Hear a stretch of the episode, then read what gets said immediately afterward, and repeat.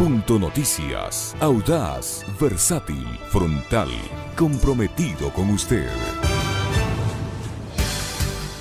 Alexis Moncayo y Licenia Espinel comparten un diálogo con el invitado. En Punto Noticias hablamos de... Mediante un comunicado emitido la tarde del 25 de junio, la Contraloría informó que Carlos Alberto Río González fue designado como subcontralor del Estado, por tanto subrogará en funciones al contralor subrogante Pablo Celi, quien es procesado por el caso Las Torres y se encuentra recluido en la cárcel 4 de Quito. Río Frío es un servidor de carrera del organismo técnico de control. Aunque en el texto difundido por la entidad no se expone que Celi realizó el nombramiento desde la prisión, sí se cita el artículo 33 de la Ley Orgánica de la Contraloría General del Estado, la cual establece que el Subcontralor General del Estado será designado por el Contralor General.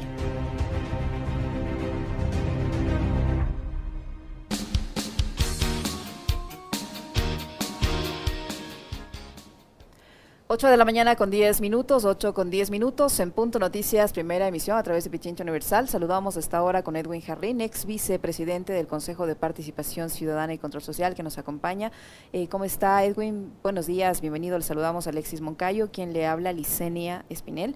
Eh, yo quisiera comenzar esta entrevista con su opinión, su valoración respecto a las declaraciones ofrecidas a través de este medio de comunicación por el coronel Roberto Marchán. Él es eh, ex del avión presidencial él manifestaba, entre otras cosas, que este, esta aeronave tiene que cumplir con ciertos requisitos cada vez que, que, hace un traslado y sería imposible, que es imposible que sea utilizada para los fines distintos a los que se le eh, programa el vuelo. Es decir, que es falsa esa aseveración de que fue llevada a paraísos fiscales, de que ahí podía haberse recogido dinero y participar de cierta manera en alguna actividad aparentemente ilegal, que es infundado este informe de Contraloría que establece un perjuicio para el Estado por el uso del avión presidencial. ¿Qué opinión le merece esta declaración del expiloto de esta nave presidencial? Eh, Licenia, buenos días, buenos días Alexis. Primero un saludo a todos los, a todos los pichinchanos especialmente, para toda la, audiencia que, que, está escuchando en este momento Pichincho Universal. Eh, bueno, Licenia, tú estás, creo que entrando además al, al, punto de lo que viene en la entrevista, ¿no? Porque tiene que, existe un informe de Contraloría sobre el uso de los aviones de Estado, que además no son aviones presidenciales, son aviones del Estado ecuatoriano, ¿sí? que en los cuales se realizan vuelos presidenciales, como lo explicó muy bien el, coronel, el coronel Marchán, eh, es otra cosa, pero son aviones del Estado ecuatoriano que están controlados, coordinados y administrados por la Fuerza Aérea Ecuatoriana, para lo cual se creó un grupo, que es el Grupo de Transporte Aéreo Especial, el GETAE, que tenía un comandante en la época que yo fui jefe de despacho, el comandante justamente del, Grupo de Transporte Aéreo Especial era el coronel, el coronel Marchán, él era el comandante del, del, del GETAE.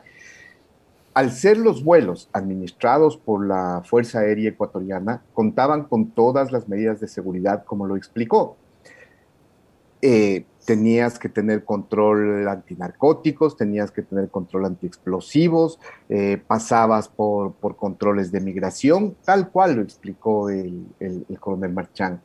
Y sin embargo, la Contraloría General del Estado hace un, hace, hace un informe de Contraloría, eh, primero sin un experto en temas, en temas de, de aviación, ¿no?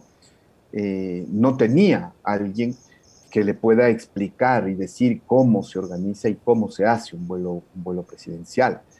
Eh, o un vuelo comercial incluso. No, no tenía ningún experto. Entonces ahí empieza la primera violación de los derechos y de todos los que íbamos siendo procesados en el, en el, caso e investigados en el caso. Segundo, la velocidad en la, que, en la que se realiza el examen también es algo, es algo impresionante donde finalmente determina unas glosas y no se vayan a reír por lo que les digo que yo estoy glosado en ese, en, ese proceso y tengo un indicio de responsabilidad penal y no se vayan a reír por lo que me acusa Contraloría y el auditor de Contraloría, todos enredados en lo que ahora sucede en Contraloría. Así que como presionaban para levantar glosas, también presionaban para poner glosas y para poner IRPs. Yo, siendo jefe de despacho de Rafael Correa. Mi, mi oficina estaba en Carondelet.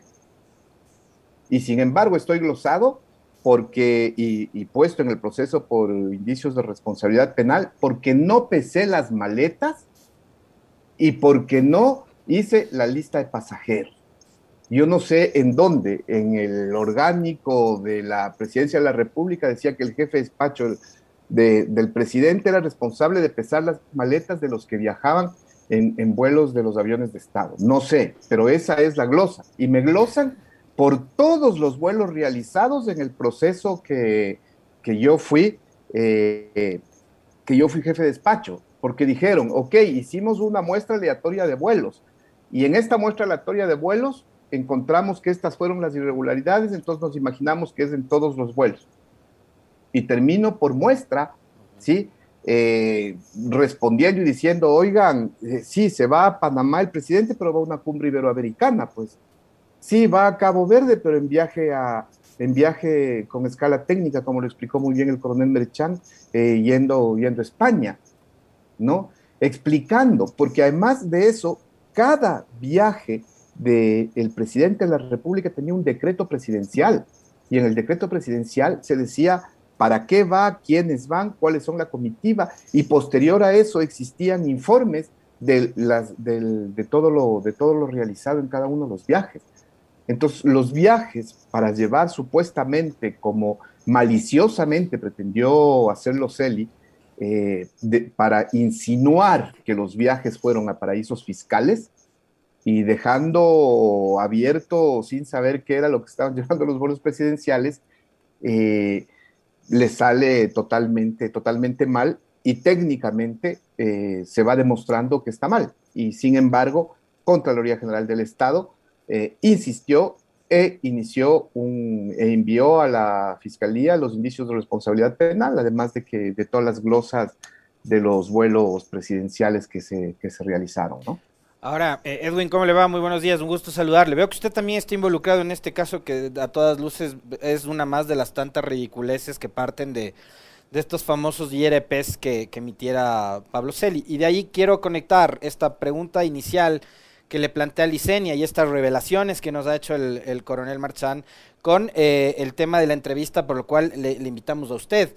La Contraloría, a, eh, a, cargo de Pablo Celi, que ha emitido informes con indicios de responsabilidad penal tan mamarrachos como el que usted acaba de citar y que sí dan para la risa, ¿no? Eh, culparle a un jefe de despacho presidencial por no haber hecho pesar un par de maletas, este, eh, sigue Celi siendo el contralor, sigue siendo Celi el contralor y Celi es el contralor y fue el, y es el presidente de la función de transparencia que ha sido no solo aplaudido por grandes medios de comunicación, quienes se encargaron de lavarle la cara durante todo este tiempo, sino también eh, en medio de, eh, digamos, una, una total parsimonia e inmovilidad e inacción de instituciones como la Asamblea y el Consejo de Participación Ciudadana, que han decidido únicamente cruzarse de brazos y dejar que Celi siga al frente de la Contraloría. ¿Cómo entender este momento político que vive el país de caos y de desinstitucionalización?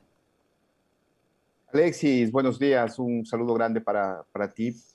Mira, eh, a ver, creo que hay que empezar a analizarlo esto previo a la consulta de febrero del 2018. Y creo que es necesario hacer un poco de memoria de lo que sucedió antes de la consulta del 2018 y que en muchos micrófonos, eh, Alexis, eh, contigo en varias entrevistas en ese periodo, yo siempre denuncié que se estaba fraguando un golpe de Estado institucional, que se estaba fraguando un golpe de Estado institucional con el objeto de implementar un Estado perseguidor. ¿A través de qué? A través de la justicia, a través de lo electoral y a través de la función de transparencia y control social, que era lo que Moreno buscaba cooptarlo en, en, ese momento. Lo denuncié y lo puedo decir desde antes de que incluso se convoque a la consulta, a la consulta popular. Haciendo ese, ese poco de, historia, en junio del 2017, es destituido por la Asamblea Nacional el Contralor titular Carlos Poli. ¿No? Creo que eso es importante decirlo. Para esa fecha, eh, Carlos, eh, perdón, para esa fecha Pablo Celi ya no era su Contralor General del Estado. Es decir, no podía ser su, no, no, era, no era subrogante, no era subcontralor, no podía subrogar a Carlos Poli. Entonces, desde ese inicio, nunca fue eh, absolutamente contralor, nunca lo ejerció como la ley determina que debe ejercer. En ese momento en que el que es destituido eh, Carlos Poli, la responsabilidad del Consejo de Participación Ciudadana y Control Social debió haber sido llamar a un concurso para designar al contralor titular que reemplace a Carlos Poli. Eso es lo que debió haber, sucedido. Y lo digo porque yo estaba en esa época en el Consejo de Participación Ciudadana y Control Social. Y lo insistí muchas veces. Se presentaron propuestas de reglamentos para iniciar el concurso y sin embargo eh, al resto de compañeros en ese estado persecutorio, eh, y no digo al resto de compañeros porque algunos quedamos presionando que esto, que esto suceda, eh, Pero estaban en minoría, entonces los que promovían... que estábamos en minoría, dos cosas debíamos, debíamos hacer y llevábamos tarde. Ya, eh, el uno era el nombramiento del, Contralor General del Estado. Al ser destituido Carlos Poli, inmediatamente nosotros debíamos haber empezado un concurso para designar al nuevo Contralor. Inmediatamente, ¿ya? Y en noviembre de ese año debían haber, haber, debían haber sido designados tres, eh, tres eh, vocales del Consejo Nacional Electoral. Dos concursos que no se hicieron y no se realizaron. Por eso yo siempre lo planteaba y decía, nuestro juez natural es la Asamblea Nacional y tenían argumentos para hacernos un juicio político y destituirnos por incumplimiento de funciones. En aquella época Raquel González era la presidenta del Consejo. Sí. Yo, ahí quiero preguntarle algo, Edwin. Eh, ¿Presiones de quién recibe? A ver, porque aquí ya sabemos cómo opera la política, las presiones de adentro y de afuera. El otro día aquí Sabed Chamún lo dijo con nombres y apellidos. Pablo Celi se quedó en la Contraloría por decisión de quien era en ese momento ministra de Justicia y era Rosana Alvarado. Este, salió a dar incluso una rueda de prensa y dijo lo que dijo. Eso está grabado ahí en archivos. O sea, hoy, hoy por hoy cada uno que se haga cargo de lo que dijo e hizo en ese momento. Sobre ustedes, ¿quién estaba presionando a, esa hora para que Celi se quede en la Contraloría? Mira, a ver, vamos en, vamos, vamos, tema. Tú lo, lo dices. Rosana Alvarado fue prácticamente quien le posesiona conjuntamente con, María Fernández Pinoza, casi casi lo posesionan, incluso lo llevan policías para sentarlo en el cargo a, Pablo Celi como Contralor General del Estado. Y vuelvo a, decirte, eh, a, que, a que hagas nuevamente memoria, cuando, cuando la Comisión Interamericana de Derechos Humanos, ya en febrero del 2018, nos da y pide a la Corte que nos dé medidas provisionales, quienes viajaron inmediatamente a San José, Costa Rica, a hacer lobby y presionar ahí para que la, la Corte Interamericana no nos dé las medidas provisionales. Rosana Alvarado, María Fernanda Rivadeneira, Miguel Carvajal. Ellos viajaron a Costa Rica a la María Corte Fernández Interamericana. María Fernández Pinoza, sí, perdón. María Fernández Pinoza, eh, Miguel Carvajal y Rosana Alvarado. Los mismos que presionaron, entiendo yo, porque a mí nunca eh, me llamaron porque sabían cuál era mi posición. Y mi posición era llamar inmediatamente al concurso de Contralor General del, del, Estado, que era lo que debíamos hacer. A mí nunca me llamaron, pero en esa época el ministro de la Política era, era Miguel Carvajal. ¿No? Entonces asumo que de parte de él existió la presión para que no se llame al concurso. Y se dieron, se muchas vueltas, se dieron muchos argumentos, quizá algunos válidos, pero en sí era, esperemos a que el presidente haga la consulta y después de la consulta continuamos con nuestra labor.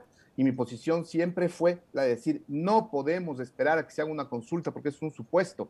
Nosotros debemos cumplir nuestro trabajo como manda la Constitución y como manda la ley.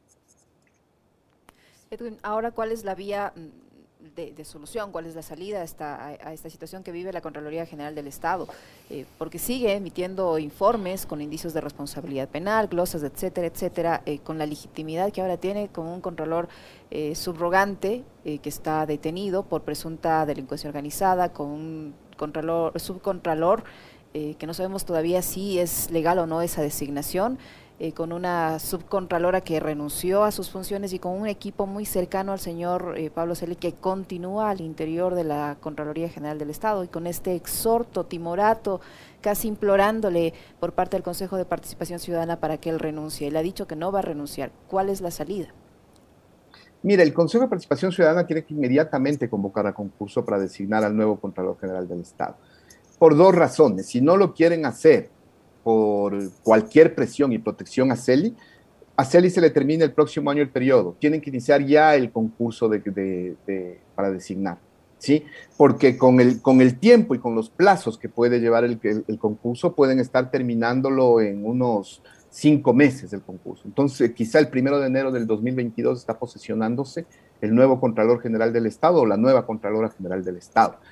Pero mira las irregularidades. Las irregularidades son tan grandes que el, mismo consejo, el mismo consejo transitorio, te estoy hablando del consejo transitorio, el consejo de Julio César Trujillo, en documento firmado por Julio César Trujillo, ¿sí? que lo firma Julio César Trujillo, lo dice, resuelve artículo 1 del acuerdo número 227-1601 del 2019.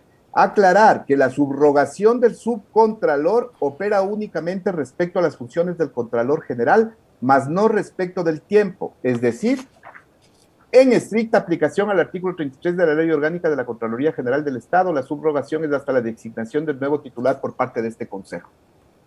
Y cuando habla de este consejo no está hablando del transitorio, ¿no? Está hablando de la institución Consejo de Participación Ciudadana y Control Social. ¿Sí? Si bien después de una siguiente resolución decide ponerlo de subcontralor hasta el 2022, nunca lo está poniendo de contralor. Así que el cargo de contralor sigue vacante. Ese cargo está vacante. Y la famosa sentencia de la Corte Constitucional que, dicen que se volvía intocable todo lo hecho por el transitorio, no están así, porque lo que está diciendo la sentencia o la resolución ante la, ante la pregunta que lo hace la que lo hace Julio César Trujillo a la corte que él nombró para que le responda lo que él quiere escuchar, y sin embargo, la corte se remite a decirle, verás, solamente lo que violentaste la Constitución en el artículo 209 puedes hacerlo, el resto no. ¿Y qué violentó la, del artículo 209? ¿Qué dice el artículo 209 de la Constitución? Lo que dice el artículo 209 de la Constitución es la forma de hacer concursos a través de comisiones ciudadanas de selección, algo que no lo hizo el Trujillato en ninguno de los casos, ¿ya? Y con solamente con ese, con ese aspecto que además lo había respondido la Procuraduría General del Estado a la Corte Interamericana de Derechos Humanos, que no cambiaba absolutamente nada, que lo único que cambiaba con la consulta era la forma de designar a los consejeros y que no cambiaba absolutamente nada más. Terminaron violentando completamente la Constitución. Tal es así que Zaffaroni, como juez de la Corte Interamericana de Derechos Humanos, en su voto salvado, dice que corre un grave riesgo la democracia y la institucionalidad del Ecuador, que a pocos años puede terminar siendo nulo todo lo actuado por autoridades ilegalmente designadas. Entonces yo creo que aquí un rol de la Asamblea en el proceso de fiscalización será el determinar qué pasa con todo lo actuado por Pablo Celi de la Torre, que en su gran mayoría o tiene que ver con presiones a los auditores para que persigan, declaren IRPs y glosen a, sin ningún tipo de criterio, o tenga que ver con el levantamiento de glosas eh, como, como, está, como está demostrado. Y el mismo Pablo Celi, el que firma de los nueve exámenes hechos a Odebrecht por la Contraloría General del Estado, él firma cinco de los exámenes, él aprueba cinco de los de los exámenes hechos a, Odebrecht, pero eso ya es otra, eso ya es otra historia, ¿no? Pero esa es la situación en la que se encuentra ahora Pablo Celi, que nunca ha sido contralor, no tiene nombramiento, no tiene ninguna forma para demostrar que está ejerciendo el cargo con el, el marco de la ley y la constitución. Solamente lo ha podido hacer por respaldo político y ahí sí es un enigma de saber quién lo respalda tanto que hasta el día, hasta el jueves creo que fue, el día viernes de la semana pasada, tiene 80 votos en la asamblea, ¿no? Una cosa, una cosa sí, con respecto a esto último que usted dice, Edwin, y con respecto a un tramo de la, de la respuesta es, bueno, la Asamblea tendrá que hacer lo suyo, pero cuando haya voluntad política, porque de lo que vemos no hay esa voluntad política. Ahora salen bancadas como la del PSC con, con, con comunicados este, con mucha efusividad a decir que hay que poner la casa en orden y hay que eh, censurar políticamente a Pablo Celi, pero cuando Marcela Guiñaga en el periodo anterior recogía firmas para enjuiciarlo, no aparecía ninguno de ellos, ¿no? Y se quedó creo que con 32 firmas este, el asambleísta Guiñaga en ese momento. Entonces, una cosa es la falta de voluntad política y otra la falta de transparencia, porque hay, hay un tema eh, que a mí me sigue generando inquietud y son los tweets de la fiscal cuando ella habla de estos famosos ciudadanos ilustres que estarían protegiendo o defendiendo a Pablo Celi y no sabemos quiénes son. Y el Ecuador a esta hora debería saber con nombres y apellidos quiénes son los que están protegiendo a un tipo de la calaña de Celi. Y no solamente saber los nombres, deberían estar siendo procesados penalmente por tráfico de influencias, ¿no? Y eso debería hacerlo la fiscal sin necesidad de una denuncia. Pero la fiscal dijo que para ella ya se olvidó eso porque ya le dejaron, después del tweet, le dejaron de escribir y le dejaron de llamar.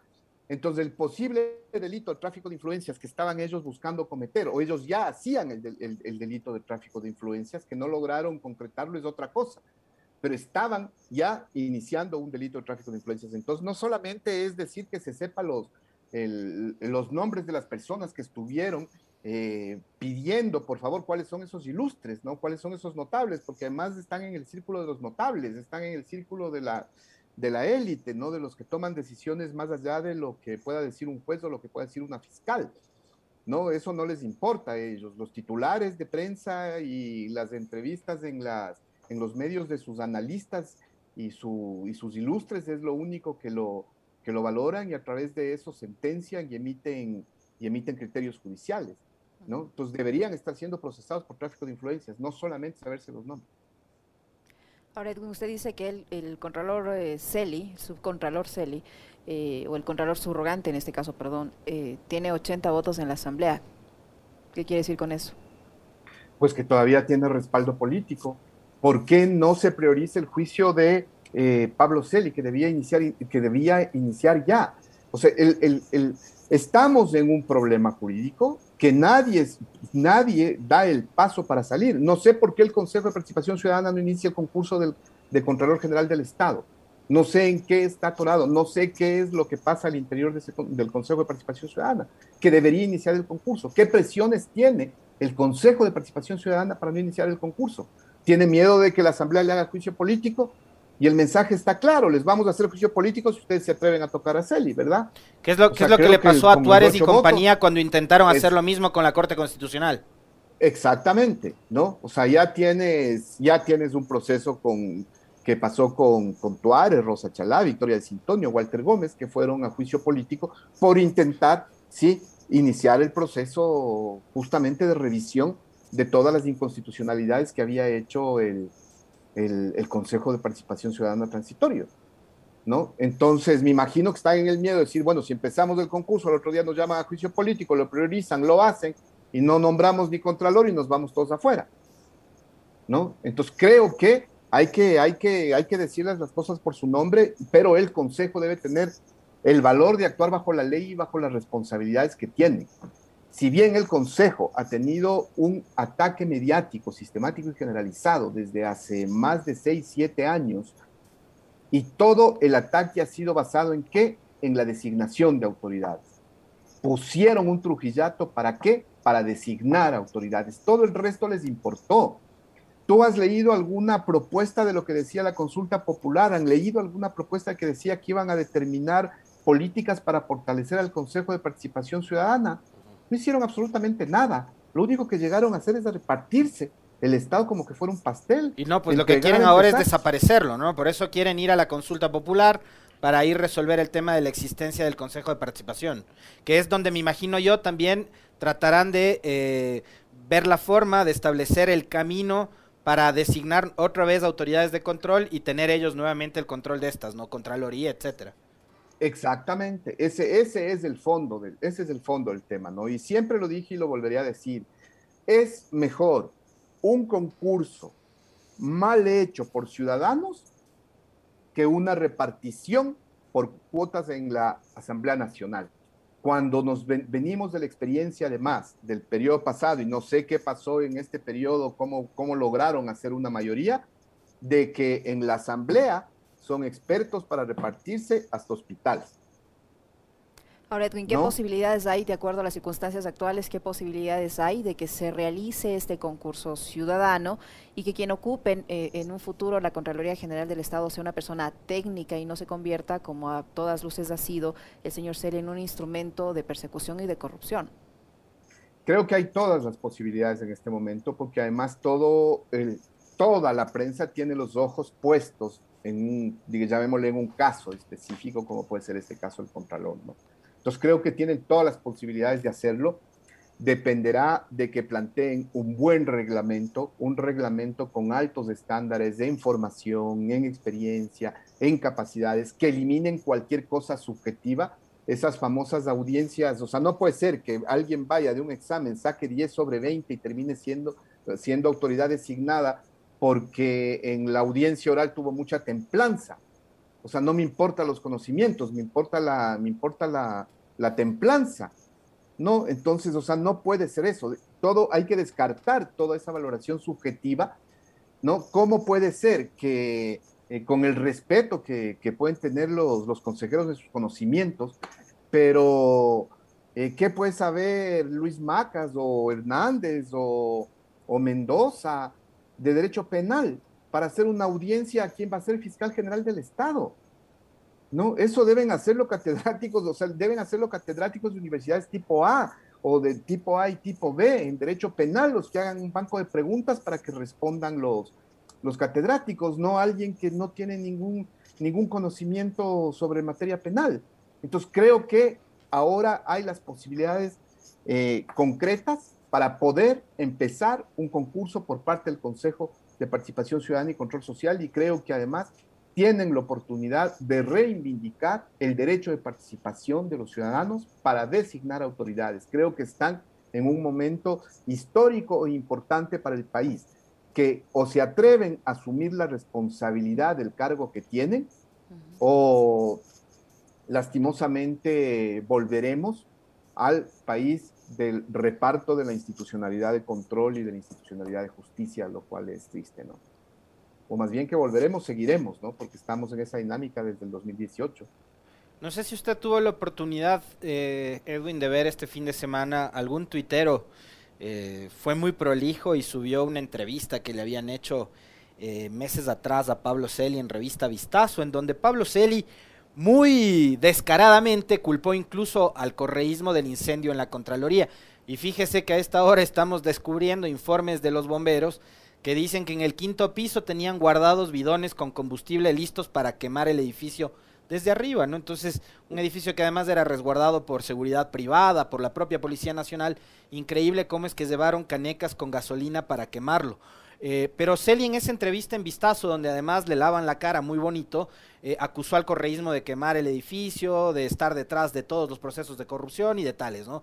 Entonces, em, no sé si tuvo la oportunidad de verlo y eh, de ver esta entrevista que la publicaron en redes sociales de esta, este fin de semana y quizás valorar también cuál ha sido el rol que han jugado medios de comunicación y periodistas durante esta etapa en la que a Celi, que sigue siendo el presidente del Frente de Transparencia, ¿no?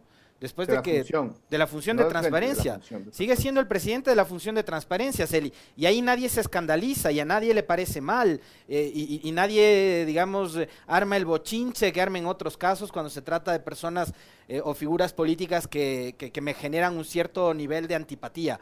¿Cuál es su, su reflexión sobre, sobre este tema en particular? Mira, eh, la actuación que han tenido, y no solamente es desde el, desde el lado de Pablo Ceni, ¿no? Creo que vino desde la cabeza, que fue Lenín Moreno, eh, tuvo un objetivo y un propósito específico que era eh, destruir y proscribir al correísmo. Y en ese camino encontró operadores eficientes, encontró sicarios eficientes que salgan a gatillar a todo lo que se movía. Eh, yo siempre lo dije y lo sostuve, ¿no? Eh, Lenin Moreno, además de tener esa perversidad, tenía la cobardía de matar con cuchillo ajeno, ¿no? Y utilizó la Contraloría para destituir Eh, incluso, no sé si recuerdas, creo que el primero con el que termina destituyendo de su gobierno es a Richard Espinosa, ¿no? En una acción de persecución, también acusándolo de, de, correísta, a pesar de que era su, de que era su, buen, su buen amigo, ¿no? De, muchos años, de muchos años atrás. Entonces, eh, con ese matar con cuchillo ajeno, le puso a alguien sin escrúpulos a dar disparos y a gatillar a todo el mundo y a disparar al que, al que se, les, se les cruce o intente, intente oponerse a cualquier, a, cualquier, a cualquier tema. No es coincidencia. Eh, una vez que yo tomo una posición en el Consejo de Participación Ciudadana, me empezaron a llegar notificaciones de exámenes, me empezaron a llegar notificaciones de, de borradores, me empezaron a llegar pero por cantidades las, las, acciones de Contraloría y las acciones de persecución de Contraloría.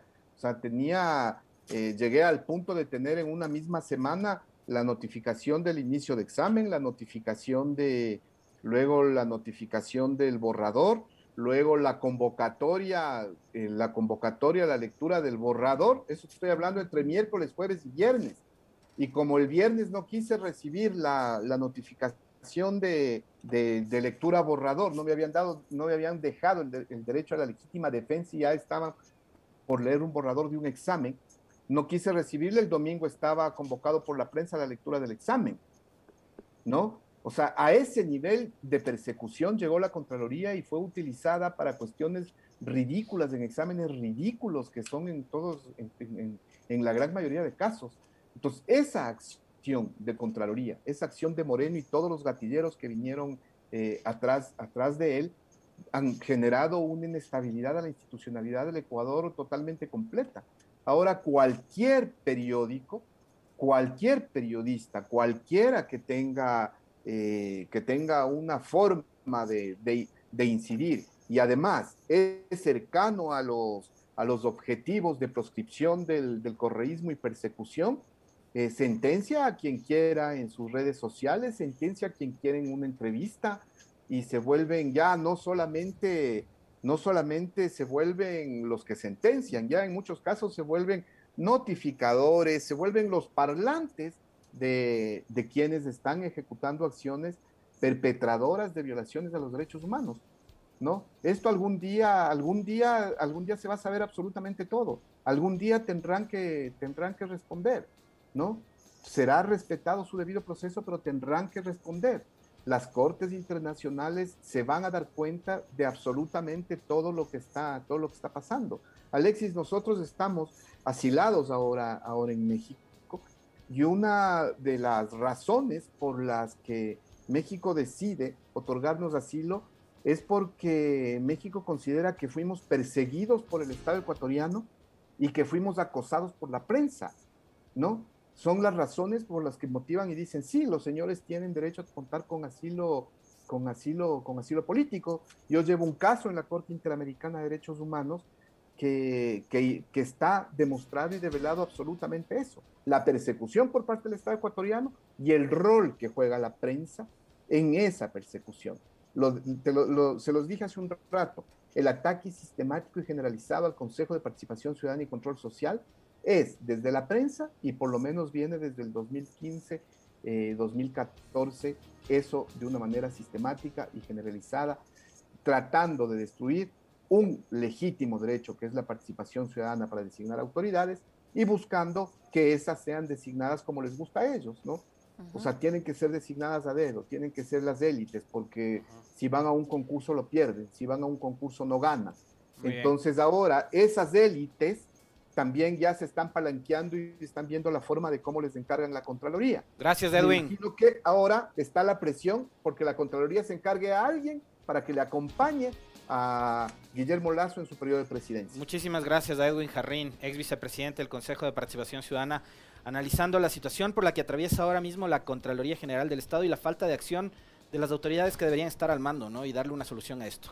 Consejo de Participación y Asamblea Nacional. Un fuerte abrazo, muchas gracias. Gracias Alexis, gracias Liceña, un abrazo a ustedes. Muy amable, muchas gracias. 8 con 43 minutos, una pequeñísima pausa para ponerles en contexto. Regresamos para conversar con la vicepresidenta del Ecuador, Naira Chalán, sobre las elecciones en la CONAI.